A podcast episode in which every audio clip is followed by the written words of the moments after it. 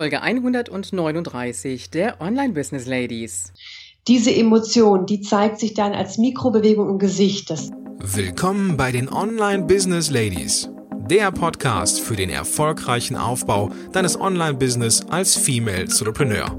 Mit Kompetenz, Herz und Leidenschaft. Erfahre, wie du dich und deine Expertise erfolgreich online bringst. Und hier ist deine Gastgeberin, mal pur und mal mit Gästen. Ulrike Giller.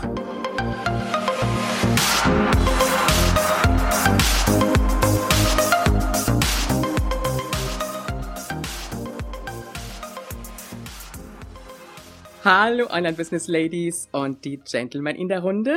Schön, dass du heute wieder da bist. Mal Hand aufs Herz. Sprichst du ungern vor Menschen? Vor einer Gruppe von Menschen? Nein, nein, ich meine jetzt nicht die Freunde, sondern so richtig als ein Vortrag. Vielleicht hast du das ja schon mal gemacht, vielleicht auch noch nicht. Sagst du über andere, die kann das viel, viel besser als ich? Nur, mal ganz ehrlich, auch als Online-Unternehmerin musst du dich hörbar und sichtbar machen.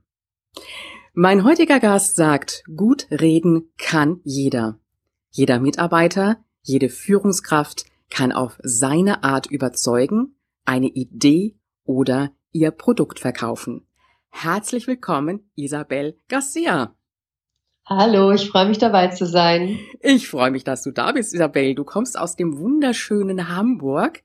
Bist mhm. du im Moment da? Ja, ich bin im Moment in Hamburg, genau. Okay.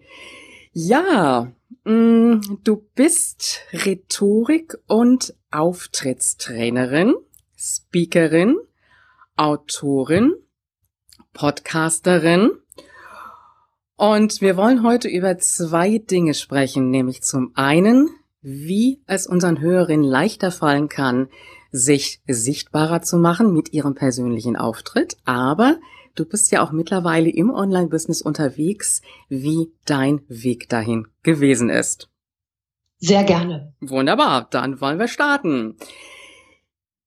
Überlegen wir mal ein bisschen, unsere Hörerinnen sind ja, wenn sie im Online-Business unterwegs sind, zum einen, ja, in der Überlegung, mal mit einem Webinar zu starten oder auch mit Videos auf YouTube. Jetzt sind das ja zwei ganz, ganz unterschiedliche Auftritte, sag ich mal. Ich sag mal, bei dem Webinar, da bin ich ja jetzt nur gerade mal so mit meinem Gesichtsbereich sichtbar. Vielleicht sieht man noch mal so ein bisschen die Hände. Beim YouTube-Video, da muss ich ja schon richtig ganz auch sichtbar werden, so mit den Armen und dem kompletten Auftritt. Jetzt zuallererst mal meine Frage, inwieweit beeinflusst unser ganz, ganz persönliches Denken die eigene Körpersprache, die Stimme, aber auch die Wortwahl? Wie sehr? So 100 Prozent. es ist, es ist, ähm, es ist so, dass wir, dass unsere Gefühle manchmal oder ganz häufig natürlich auch im Bauch starten, aber tatsächlich läuft es meistens darüber ab, dass wir erst einen Gedanken haben. Aus diesem Gedanken wird eine Emotion diese Emotion, die zeigt sich dann als Mikrobewegung im Gesicht. Das, darüber reden ja auch ganz viele Trainer dann. Ne? So, ja, ich kann jede Lüge erkennen und so weiter. Diese Mikrobewegung im Gesicht. Dann geht es in den Körper. Und von der Körpersprache und der Körperspannung wirkt es sich dann auf die Stimme aus. Und deswegen wird eben gesagt, ja, man hört mir an der Stimme immer sofort an, wie es mir geht. Ja, logisch. Ja, ging ja vom Gedanken los. Mhm. Also Gedanke mhm. und dann geht's wirklich wie so ein Dominoeffekt einmal durch den Körper durch. Und daher ist es heutzutage auch so, dass ganz, ganz viele Trainer, egal was sie unterrichten, immer mehr ähm, zum Mentalen hingehen. Denn ich kann auch mit Mentaltrainings die Stimme beeinflussen. Ich kann mit Mentaltrainings die Körpersprache beeinflussen. Ich kann mit Mentaltrainings sogar die Wortwahl. Also ich kann alles Mögliche beeinflussen, weil es eben vom Kopf meistens losgeht. Mhm. Das heißt, die Unsicherheit spürt man das schwerpunktmäßig in der Stimme oder fällt ähm, die Gesichtsmimik eher auf? Oder ist es direkt schon wirklich die Stimme? Die Stimme kommt ja erst in diesem Dominoeffekt als letztes. Also insofern als erstes fällt immer die Mikrobewegung auf. Aber wer kann schon die Mikrobewegung lesen? Mhm. Und das Gesicht können wir häufig auch noch eher kontrollieren. Also die Leute haben dann auch so ein Pokerface, so, äh, und halten es fest und nichts anmerken lassen. Äh, man merkt es dann manchmal am Hals, an der Halsschlagader, denn das können die häufig nicht ganz so kontrollieren. Man merkt es dann an dem Körper, aber eben auch an der Stimme. Also ne, manche Sachen können die Leute eben noch, wenn sie jetzt nicht wollen, dass jemand ihnen die Unsicherheit ansieht, das können die noch kontrollieren. Spätestens die Stimme können wir dann häufig nicht mehr kontrollieren. Wie wollen wir die Stimmbänder kontrollieren? Ja, Körper kann ich irgendwie noch festhalten, meine Hände fest verknoten, äh, mein Gesicht versuchen so regungslos wie möglich zu halten, aber die Stimme, spätestens da ist es wirklich hörbar. Aber normalerweise ist die Stimme tatsächlich erst nach der Körpersprache und nach der Mimik vom Dominoeffekt her. Mhm. Das heißt also, sich selbstbewusst darzustellen, ohne es aber zu sein, funktioniert also nicht wirklich. Doch, wenn ich mental richtig rangehe. Deswegen ist es eben so gut, wenn ich mir zum Beispiel mit Visualisierungen arbeite, dass ich zum Beispiel vorher vorstelle, boah, das Gespräch ist aber richtig gut gelaufen, also bevor es läuft überhaupt, ne, bevor es überhaupt angefangen hat. Dass ich mir einfach vorstelle, dass das Gespräch schon oder diese Verhandlung, diese, dieser Vortrag schon gelaufen ist und dass er gut war. Und wenn ich es richtig gut in mir spüre und denke, boah, war das klasse, dann ist wirklich der ganze Körper kongruent, also wirklich stimmig, weil ich dann von den Gedanken über den Körper, über die Stimme alles gerade sich großartig fühlt und denkt, toll, der Vortrag ist super gelaufen. Und dann kann ich in den Vortrag reingehen. Mhm. Greifen wir jetzt einfach mal das Webinar auf. Ich habe jetzt eine wahnsinnige Angst vor dem Webinar. Da kommen die Teilnehmer und ich weiß jetzt gar nicht, ähm, ich bin ja mit der Kamera sichtbar. Wie lange vorher muss ich in dieses Mentaltraining reinmachen? Soll ich das schon so einige Tage vorher machen, dass ich mich wirklich in diese Situation reinversetze? Das braucht man nicht. Also würde ich jetzt persönlich nicht sagen, ich würde es einige Male üben dass ich vielleicht einfach mit einer Freundin skype, dass ich mir angewöhne, nicht die Freundin anzugucken, sondern eben oben in diese Kamera reinzuschauen. Das fällt vielen ja total schwer, aber es kommt ja eben darauf an, dass der Zuhörer sich angeschaut fühlt. Und deswegen ist es wichtig, in die Kamera zu schauen und eben nicht auf das eigene Bild, was man dann da sieht. Mhm. man kontrolliert gern noch, während wir reden, kontrollieren wir gern noch unsere Haare oder ob alles soweit in Ordnung ist oder schauen auf unsere eigenen PowerPoint-Charts, die wir da einblenden. Doch es wäre wichtiger, in die Kamera zu sprechen. Damit bekommen wir eine ganz persönliche Ansprechhaltung hin. Sowas würde ich vorher üben. Mit einer mhm. Freundin oder, keine Ahnung, irgendeinem anderen Kollegen oder sowas. Ähm, das braucht man normalerweise nicht so viel früher machen mit diesem äh, Mentaltraining. Und ich würde mental beim Webinar eher mit dem Gedanken rangehen, ich rede zu einer besten Freundin. Das ist der Trick, den wir damals beim Radio mal gemacht haben. Ich habe ja zehn Jahre lang im Radio moderiert und da wurde uns Radiomoderatoren immer gesagt, wenn du on air gehst, stell dir vor, du sprichst mit deiner besten Freundin. Mhm dann hast du nämlich eine ganz andere Ansprechhaltung. Dann sagst du eben nicht irgendwie wie so ein Nachrichtensprecher ganz steif, auf der A7 ist jetzt Stau, sondern, uh, also wenn du jetzt auf die A7 fährst, ah, könnte schwierig werden. Ne? Ja. Und dann hat man, selbst wenn man dann den Zuhörer eben noch sieht, hat man trotzdem, ah, wenn sie jetzt auf die Autobahn fahren, könnte es schwierig werden. Man hat trotzdem diese persönliche Ansprechhaltung. Insofern, das würde ich beim Webinar machen. Das mache ich auch ständig. Ich stelle mir vor, dass hinter der Kamera praktisch ein lieber Mensch sitzt. Muss jetzt nicht die beste Freundin sein, aber irgendjemanden, den ich gern habe und der mir gerne zuhört. Und wie diese eine Person rede ich dann. Mhm. Jetzt kommen wir beide ja aus dem Seminar und im Vortragsbereich. Es ist ja dann für uns noch mal ein Stück weit ein bisschen einfacher, obwohl ich denke mal, es war auch mit Sicherheit für dich eine große Umstellung, jetzt plötzlich vor der Kamera zu arbeiten und die Teilnehmer nicht ansehen zu können. Aber unsere Hörerinnen haben ja in der Regel damit keine Erfahrung. Das heißt, ähm, kann das helfen, sich einfach so ein Bild hinter die Kamera zu kleben, um äh, dann wirklich so die beste Freundin vor sich zu haben? Das ist eine sehr gute Idee. Ich würde sie wirklich aber dann auch sehr nah eben an der Kamera dann dran haben, damit man wirklich so fast dann da reinguckt. Aber ja, also wenn es denen hilft von der Vorstellungskraft, wenn sie sich nicht so vorstellen können, hilft ein Foto. Also auch das wurde im Radio früher tatsächlich auch mal geraten, ein Foto dahin zu kleben und einfach für diesen Menschen dann zu sprechen. Mhm. Was kann ich denn machen, um mich selber auch selbstbewusster darzustellen? Sowohl im Webinar als auch jetzt zum Beispiel, wenn ich ein Video aufnehmen möchte, für YouTube vielleicht oder was ich auf meine Webseite setzen möchte. Wie kann ich mein, ja, Selbstbewusstsein unterstreichen, das ja vielleicht noch nicht so ganz da ist, weil ich einfach die Übung noch nicht habe, die Erfahrung noch nicht habe, aufgeregt bin. Wie kann ich das unterstreichen? Jetzt möchte ich erst noch mal klären, was für mich Selbstbewusstsein ist. Denn Selbstbewusstsein ist für mich nicht Selbstvertrauen. Und Selbstbewusstsein ist für mich auch nicht, ähm, Selbstwertschätzung oder wie auch immer man das dann eben nennen möchte, sondern Selbstbewusstsein ist, dass ich mich selbst bewusst wahrnehme. Und auch ein sehr unsicherer Mensch, der wenig Selbstvertrauen hat, kann trotzdem selbstbewusst sein. Und ich glaube auch wirklich, dass das der Schlüssel ist zum guten Reden sich selbst bewusst wahrnehmen und wirklich schauen, wer bin ich? Wie stehe ich normalerweise? Wie rede ich normalerweise, wenn ich mit einer Freundin einfach rede? Und ähm, wie sitze ich gerne? Wie, wie, wie schaue ich gerne? Wie atme ich gerne, wenn ich entspannt bin? Das sind so all diese Punkte, die ich in meinen Trainings auch eben mache, wo ich, wo ich dann sage, so wenn Sie so natürlich wie möglich auftreten möchten, und diese Stärken in sich hervorholen wollen, die ja schon unbewusst da sind, dann ist der erste Schritt, sich die Stärken bewusst zu machen. Ja, also zu wissen, wie gesagt, wie stehe ich, was für eine Körpersprache habe ich, was für eine Mimik, wie atme ich gerne. Und das gibt eine unglaubliche Sicherheit bei einem Webinar. Die Schwierigkeit ist bei so einem Webinar ja, dass ich auf einmal mich auf, auf einem Podium fühle, auch wenn ich gar keine sichtbaren Zuhörer habe und auf einmal kommen mir Fragen in den Kopf geschossen, die ich mir unbewusst im Leben nicht fragen würde. Zum Beispiel, Gott, wie sitze ich denn jetzt? Gott, wie, wie, wie sollte ich jetzt hinschauen?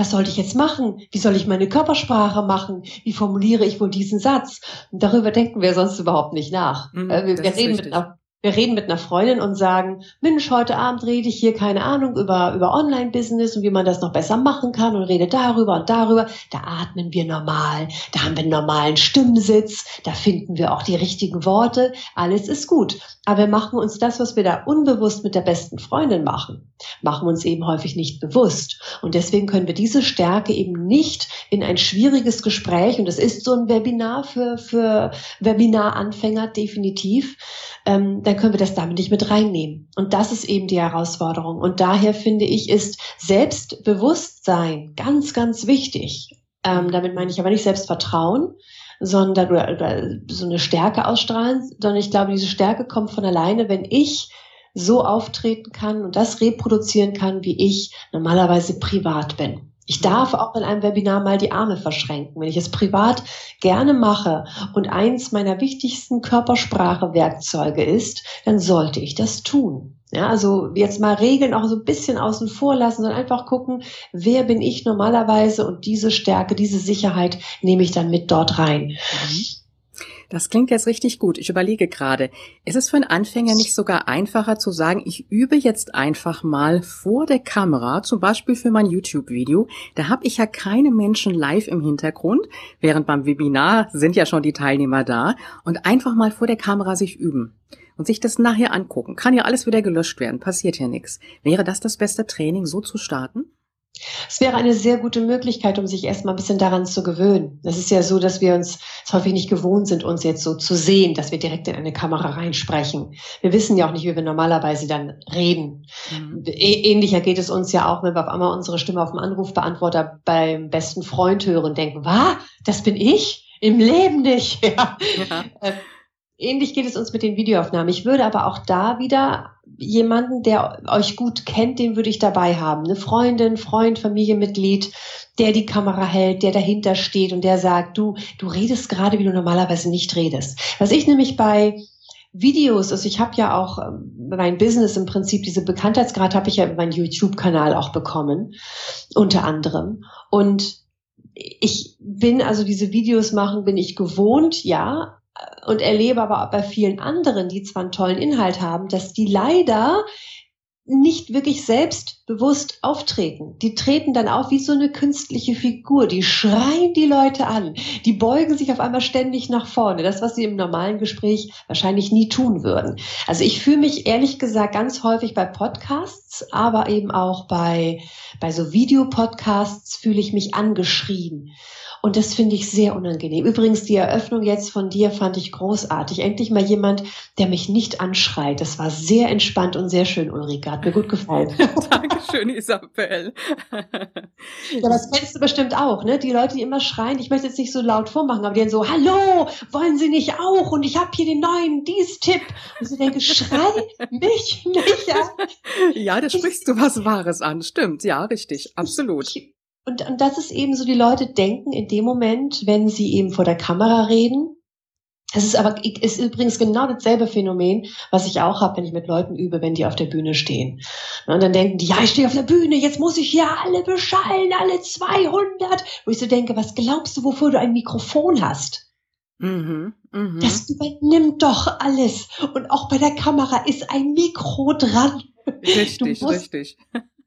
Aber es ist, ich glaube, es ist diese Spannung von wegen, ich bin nämlich, befinde mich in einer besonderen Rolle. Wenn ich dann vorher nicht weiß, wie ich normalerweise bin, dann haben wir einfach mehr Spannung im Körper. Und das ist genau dieser Domino-Effekt, den ich vorhin angesprochen habe. Wenn wir mehr Spannung im Körper haben, schlägt das auf die Stimme. Die Stimme wird ein bisschen höher und ein bisschen schriller und ein bisschen lauter. Mhm. Und deswegen mache ich es sogar so, dass ich in einem, wenn ich, also bei so einer Aufnahme, bei einem Podcast-Aufnahme, entweder Audio oder eben Video, sogar noch entspannter rede, als ich normalerweise reden würde, wenn eine Freundin vor mir sitzt. Also ich gehe wirklich komplett, ich setze mich auch mal nachlässig hin, lehne mich nach hinten und denke so, ach ja, ist dort gerade schön, weil ich genau weiß, dass die Leute eben eher dazu neigen, zu sehr zu schreien und zu sehr nach vorne zu gehen. Mhm. Also dieses natürliche sich bewegen ist ja im Grunde genommen, dann kommst du auch authentisch rüber, ne? Dann ist es ja nicht so gestellt, so künstlich, wie es bei vielen ja zu sehen ist, sondern es ist einfach ganz, ganz natürlich, diese Bewegung, die du hast. Genau, genau. Also wobei natürlich auch manche mit diesem gestellten Auftreten einen unglaublichen Erfolg haben. Kann man ja auch mal so sagen. Aber es wäre eben nicht mein Weg. Und ich glaube eben, dass wir langfristig am besten damit fahren, wenn wir mal anfangen, uns selbst kennenzulernen. Zu, ne, was sind meine Stärken eben unbewusst und die eben bewusst machen und die dann dadurch eben vor die Kamera bringen. Und das wirkt dann eben authentisch, genau. Mhm. Also das heißt einfach für sich ein bisschen vor der Kamera üben und dann sich vielleicht die beste Freundin mal dazu holen, die sich das Ganze anschaut und dann das Ganze vielleicht auch nochmal so im Zwiegespräch machen. Ne? Die, die Freundin steht bei der Kamera dabei und der erzähle ich das dann einfach mal. Und dann mal vergleichen. Wie sind die Aufnahmen dann unterschiedlich geworden? Ne? Freundin dabei und äh, Freundin nicht dabei. Ja, zum Beispiel. Und eben aber auch ähm, wirklich Feedback geben lassen von den Freunden. So bewege ich meine Hände normalerweise auch so. Oder wie stehe ich denn normalerweise? Und dann kann man gemeinsam grübeln, ja, wie stehst du normalerweise? Ne, also es ist wirklich, wirklich, wirklich, finde ich, wichtig zu wissen, wie fühle ich mich normalerweise wohl, da es sich eben häufig unbewusst abspielt, ist das schon ein Prozess und da können Freunde super bei helfen. Und das dann immer wieder vor der Kamera zu üben, dass ich ich bleibe, das ist eine Herausforderung. Das ist auch ein Weg. Das geht nicht von jetzt auf gleich, ist aber, ähm, finde ich, ein sehr bereichernder Weg. Hm. Das heißt auch ein Stück weit Regeln brechen. Regeln der Rhetorik vielleicht auch brechen und des Auftretens brechen. Ja, da bin ich ein Fan von. Ich breche möglichen Regeln. Und ich sage nicht, dass die Regeln schlecht sind. Also häufig wird mir gerne unterstellt, ah, du wetterst ja gegen jede Regel. Sag ich, nein, aber ich wettere dagegen, dass Deutschland so ein Land ist von Regelfanatikern, die teilweise, denen die Regeln wichtiger sind als der Sinn dahinter. Und die Regeln, jede einzelne, fast jede, fast jede, nicht jede, fast jede Regel ergibt einen Sinn, aber manche zu 20 Prozent, manche zu 50 Prozent, manche zu 80 Prozent. Heißt aber, so, also heißt aber auch im Prinzip im Umkehrschluss, dass bei jeder Regel auch eine Ausnahme erlaubt ist und auch mehrere Ausnahmen. Wie gesagt, verschränkte Arme, was ich vorhin schon gesagt habe. Verschränkte Arme wird so häufig immer noch gesagt, ich kann es echt nicht mehr hören. Ah, das ist Ablehnung und Abgrenzung und das darf man nicht machen. Das ist ein No-Go. Und es ist so ein Quatsch, denn so viele äh, Freunde von mir oder auch Familienmitglieder, die sitzen mit verschränkten Armen da, weil es bequem ist. Mhm, mhm, Manche Damen machen das, wenn sie eine große Oberweite haben, weil sie dann den Rücken entlasten. Manche machen es, weil sie frösteln. Manche machen es, weil sie ihre, ihre ähm, Hose keine Hosentaschen hat oder weil der Stuhl keine Lehnen hat oder, oder, oder. Es gibt so viele Gründe. Und ja, ab und an ist es auch Ablehnung und Abgrenzung. Richtig. Aber nicht nicht zwangsläufig. Und da kann, könnte ich jetzt über alle möglichen Regeln reden und kann immer sagen, ja, in den und den Fällen tatsächlich stimmt es, aber in den, den, den, den, den, den, den Fällen eben nicht. Mhm. Insofern weiß ich gar nicht, ob es wirklich ein Regelnbrechen ist. Ich breche die absur diese absolut diese, die, ja, diese, diese, diese hundertprozentige Wirksamkeit von Regeln, die denen so angedichtet wird Jede Regel funktioniert, aber nur in einem gewissen Kontext. Und dieser gewisse Kontext wird häufig nicht erwähnt, weil die Leute es eben teilweise nicht so gerne hören möchten. Die sagen, was sind die Do's and Don'ts? Und dann geht's eben los. Und ich bin der Meinung, es gibt keine Do's and Don'ts in der Körpersprache oder überhaupt in der Rhetorik. Was sollen da für Do's und Don'ts geben? Absolut. Da gehen wir jetzt so richtig konform mit und ich spiele das Ganze oder spinne das Ganze jetzt mal so ein kleines bisschen weiter. Wenn ich da jetzt stehe und habe meine Oberarme oder meine Arme verschränkt und erzähle da ganz entspannt, dann bin ich doch richtig authentisch. Wenn ich ja. aber jetzt das mache, was mir immer erzählt wird in den Rhetorikkursen, die Hände offen, dann wieder ein bisschen zumachen in der Bewegung, dann fange ich doch auch an, richtig steif da zu stehen und fange auch steif an zu sprechen und dann bin ich nicht mehr authentisch. Das ist doch das Resultat. Richtig. Häufig irritiert es die Leute ja total, denn in dem Moment versuchen sie dann perfekt aufzutreten. Das ist aber nicht ihre natürliche Körpersprache, nicht der natürliche Stand. Sie sind ja so weit davon weg von diesem Selbstbewusstsein. Das ist also, es beim Gedanken schon an, dass sie denken, oh Gott, was mache ich jetzt? Ah ja, da hingucken, hingucken, hingucken. Äh, oder muss ich das machen? Muss ich jenes machen? Und dann schlägt es eben, ja, die Körpersprache wirkt nicht nur ungewohnt, sondern auch steif, weil es eben sehr, sehr ungewohnt ist und die Stimme klingt dadurch auch nicht wirklich aus dem Körper. Insofern, nee, tue ich mir damit überhaupt gar keinen Gefallen. Aber leider ist es eben immer noch gang und gäbe und wenn wir uns Redner angucken, äh, bei irgendwelchen Kongressen, man sieht alle möglichen Leute mit den Händen im positiven Bereich, den es meines Erachtens gar nicht gibt. Arme, äh, dann irgendwie die Hände vorne irgendwie zur Merkel-Raute oder keine Ahnung was zusammen verknotet das ist in meinen Augen nicht authentisch. Und ich kenne keine einzige Person, die privat mit einer Merkel-Raute redet. redet. Mhm. Niemanden. Und wenn wir es privat nicht machen, warum dann auf der Bühne? Und dann wird ja gerne, was ich ganz lustig finde, wird gerne gesagt, ja, aber je weiter wir die Hände von der Erdanziehungskraft wegbewegen, desto, desto mehr Energie zeigen wir ja. Dann sage ich immer, ja, warum hören wir dann in der Taille auf? warum nehme ich die Hände nicht ganz nach oben? Also, also in meinen Augen klingt es eben wirklich äh, äh, meinen Ohren klingt es wirklich ein bisschen absurd. Mhm. So, also insofern vor der Kamera würde ich wirklich gucken, übt und schaut, wer bin ich, wie mache ich es normalerweise. Vielleicht habt ihr schon Videoaufnahmen von euch, wenn ihr mal auf dem Familienfest wart. Schaut euch das an, schaut euch eure Körpersprache an, schaut euch euren Sitz an, schaut, wie ihr dasteht. Und lernt euch kennen, lernt auch eure Macken kennen und nehmt die mit vor die Kamera. Einer der besten Moderatoren, die wir in Deutschland hatten, also ich meine, er lebt ja noch, aber er moderiert nicht mehr, ähm, war Stefan Raab. Ja. Und, und wenn man da mal einen Rhetoriktrainer fragen würde, der hätte die Hände über Kopf zusammengeschlagen, so häufig wie der äh gesagt hat. Das passte ja, das wäre ja schlimm. Und, und er war aber gut. Er mhm. war richtig gut. Mhm. Und er hatte eben ein paar Macken. Er hatte sogar viele Macken. Er hat viele Rhetorikregeln gebrochen. Und er war damit gut. Ja. Heißt nicht, dass man automatisch gut wird, wenn man die bricht. Aber ähm, man kann eben auch mit Macken sehr erfolgreich sein. Und ich glaube sogar, eher, wenn man unperfekt ist, wird man erfolgreich, als wenn man zu perfekt rüberkommt. Mhm. Ist, macht euch da keine Gedanken. Ihr habt vielleicht irgendwie einen Essfehler oder ihr steht vielleicht komisch manchmal da oder ihr fahrt euch häufig durch die Haare. Ja, dann fahrt ihr euch eben durch die Haare. Das ist nicht dramatisch. Nehmt das mit ins Webinar mit rein. Denn am wichtigsten ist ja, dass ihr natürlich rüberkommt und dadurch glaubwürdig und dass ihr einen guten Inhalt habt. Isabel, das macht jetzt so richtig Mut, denke ich mal, für unsere Zuhörerin. Also einfach dieses Loslegen, gar nicht so lange rumprobieren, den einen oder anderen Versuch vielleicht mal machen, mal ein bisschen zu üben, sich selber kennenzulernen, mal Feedback zu bekommen, aber dann auch wirklich loszulegen und zu starten, weil auf diese 100% Perfektion, das ist ja so ein frauentypisches Problem, da können wir ja lange warten, die wird ja sowieso nie eintreten. Und was ist 100% perfekt? Dem einen gefällt's und dem anderen nicht.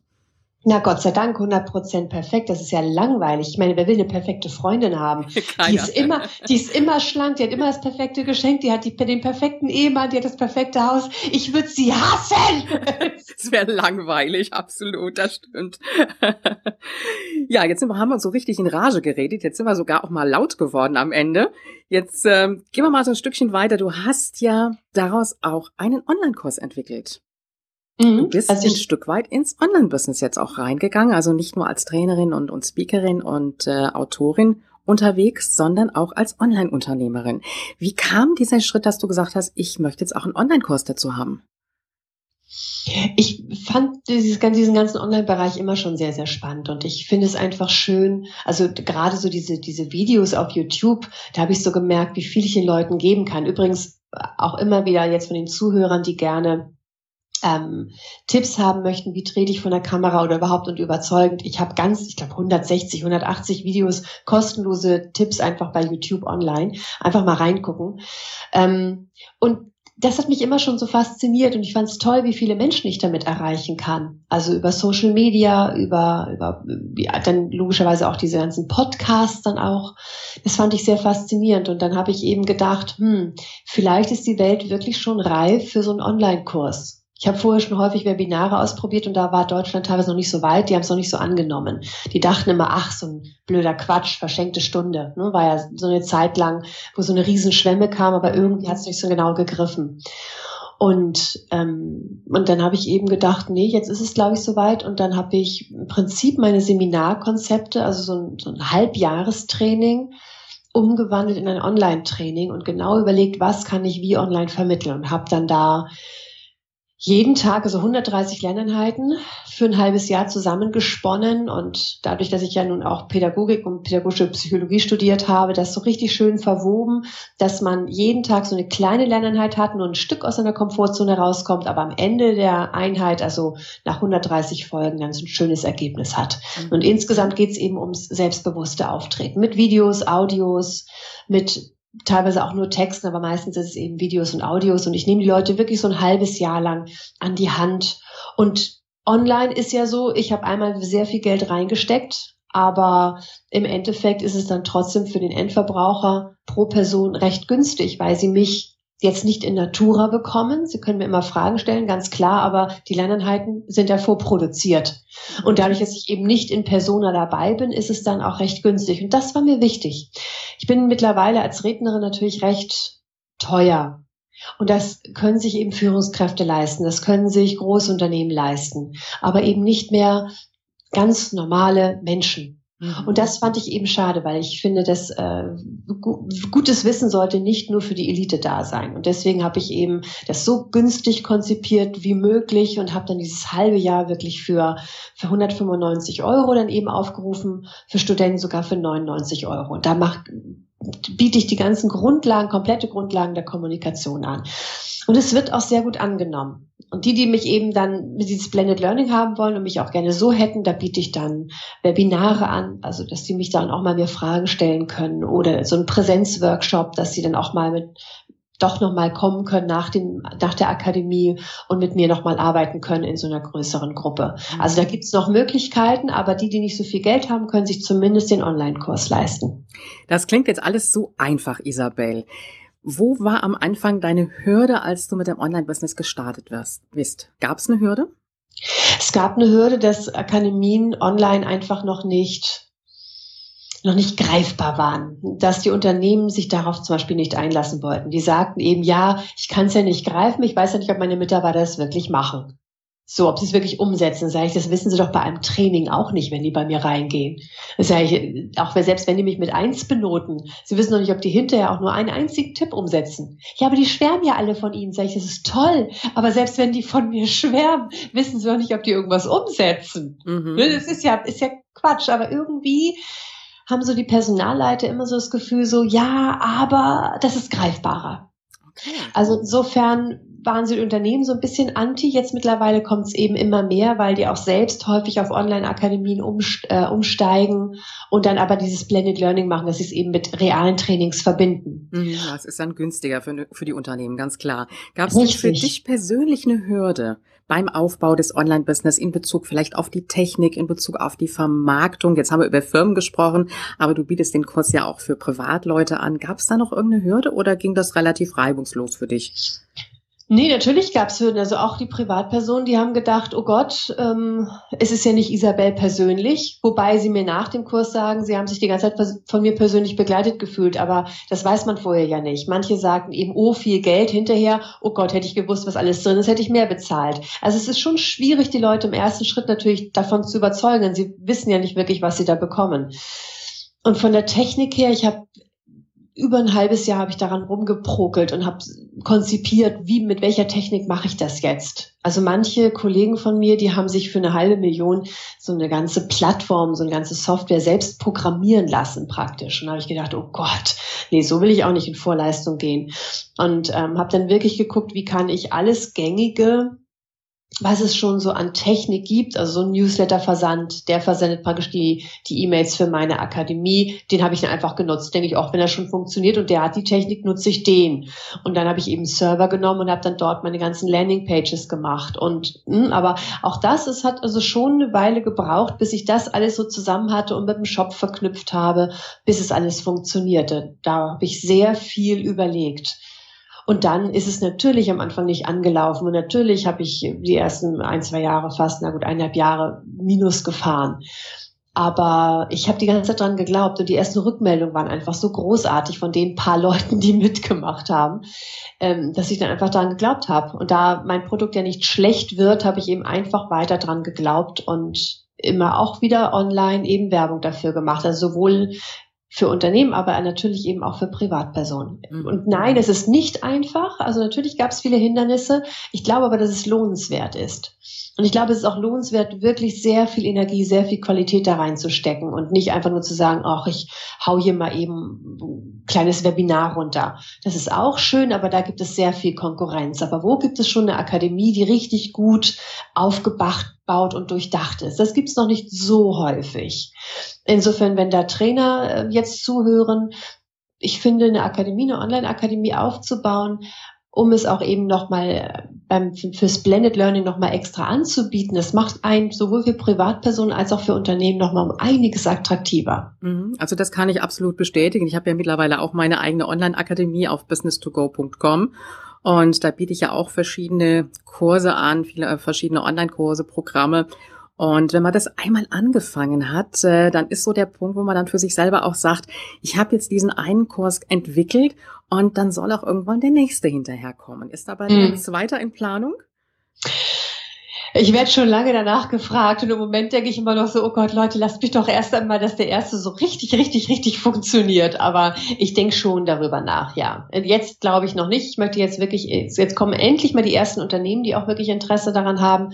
Aber ich könnte mir vorstellen, dass ich vielleicht so im nächsten, übernächsten Jahr einen zweiten Kurs mache hm, und dass ich den dann mit anbiete.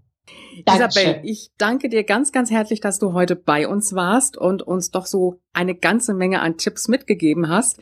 Ich wünsche dir noch ganz viel Erfolg auf der Bühne und natürlich auch mit deinem Online-Kurs und auch weiteren Online-Kursen, die in der Planung sind. Dankeschön, Ulrike. Ja, das war heute ein Thema so aus meinem alten Businessbereich in Bezug auf Auftreten, Kommunikation und Rhetorik. Und es hat mir richtig Spaß gemacht, der Isabel dazu zu hören. Ja, letztendlich auch einer Kollegin, auch wenn ich das heute nicht mehr mache. Aber ich sage an dieser Stelle eins, auch das hilft mir in meinem Online-Business. Und äh, alle Infos zu dieser Folge findest du auf www.ulrikegela.com slash Folge 139. Und wir hören uns dann am Freitag wieder. Und äh, bis dahin gilt, und natürlich auch danach, Online-Erfolg ist greifbar. Auch für dich. Dieser Podcast hat dir gefallen? Dann unterstütze ihn mit deiner 5-Sterne-Bewertung auf iTunes. Mehr Informationen erhältst du auch bei deiner Gastgeberin auf www.ulrikegiller.com. Bis zur nächsten Folge.